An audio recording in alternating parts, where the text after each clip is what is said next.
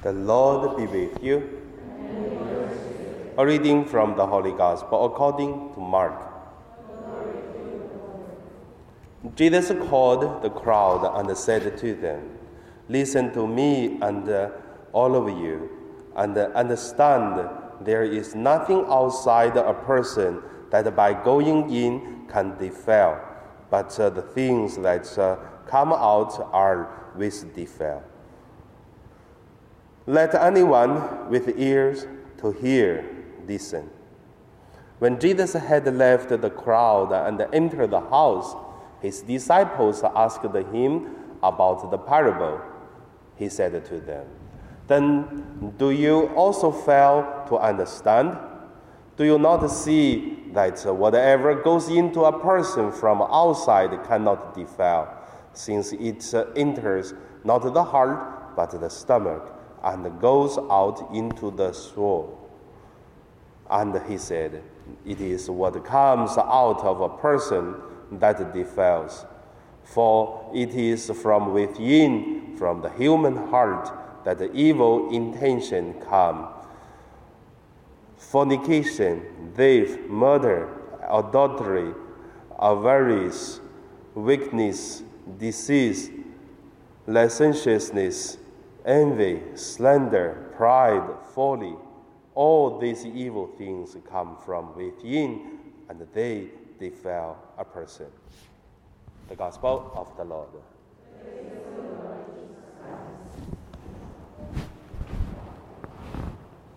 So today my medita- meditation name uh, the trouble of uh, us or the symphonies of us. Both okay uh, as a topic. First, let us look at uh,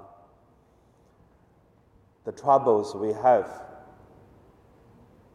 In our life, we have trouble from uh, two kind of.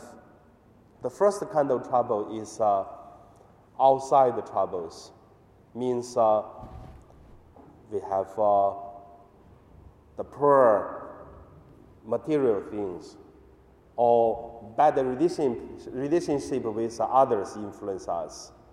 And also, whatever the nature disaster, like the virus, like the earthquake, like the flood, if you read the, the news around these days, in Latin America nowadays, a lot of flood. So all this outside can be the trouble of us. But also there is the second trouble is from within us, our heart. The things happened in our life, then different people respond differently. The same thing happened. This person may be troubled a lot. Another person will take very easy. So that it depends on a person's life. Maybe a person strong, maybe a person don't care. Maybe the person is uh, really wholly relying on God. He know that's the problem, but he may also easily to face it. So that is why our trouble from outside and the inside. And the second point that I want to say the trouble of our human influence us depends on the faith we have.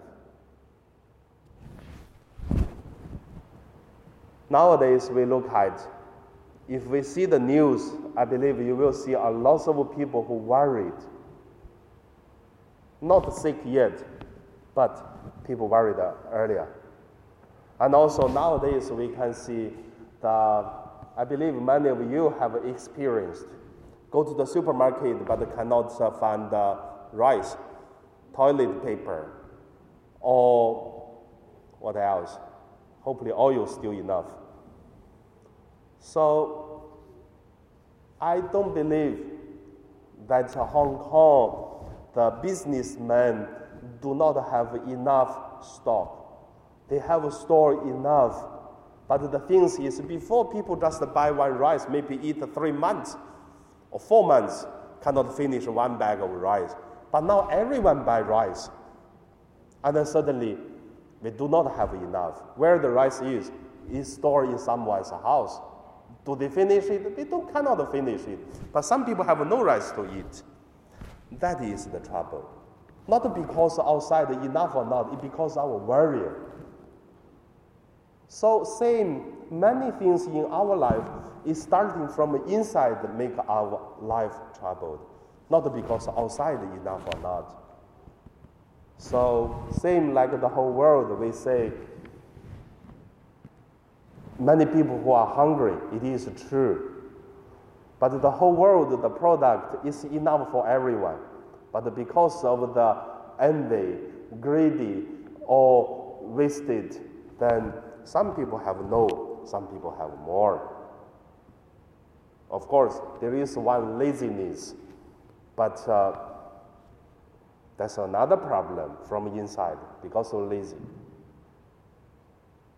So the things influence us is really by from inside, like what Jesus said. So how do we do? Of my sharing, I just want to say, how do we do? We live as the spirituality of Jesus Christ. Jesus Christ gave us way is we are brother and sister to each other, then we help to each other. And also we love everyone. Not because the people good we love, people not good we don't love. We love everyone. We love the people, but uh, we hate the wrong actions. That is, action is wrong. We don't accept. So the more we live out the spirituality of Jesus Christ, and then the more this world should be better. Not only love each other by human, but we also love all the creatures, included the animals, included uh, the mountains, whatever the things is. I mean, that is the way Jesus taught us. And also, we are troubled because we do not love everything. We love something, we don't love other things. So, that is my meditation. Our trouble because inside. And now, let us pray.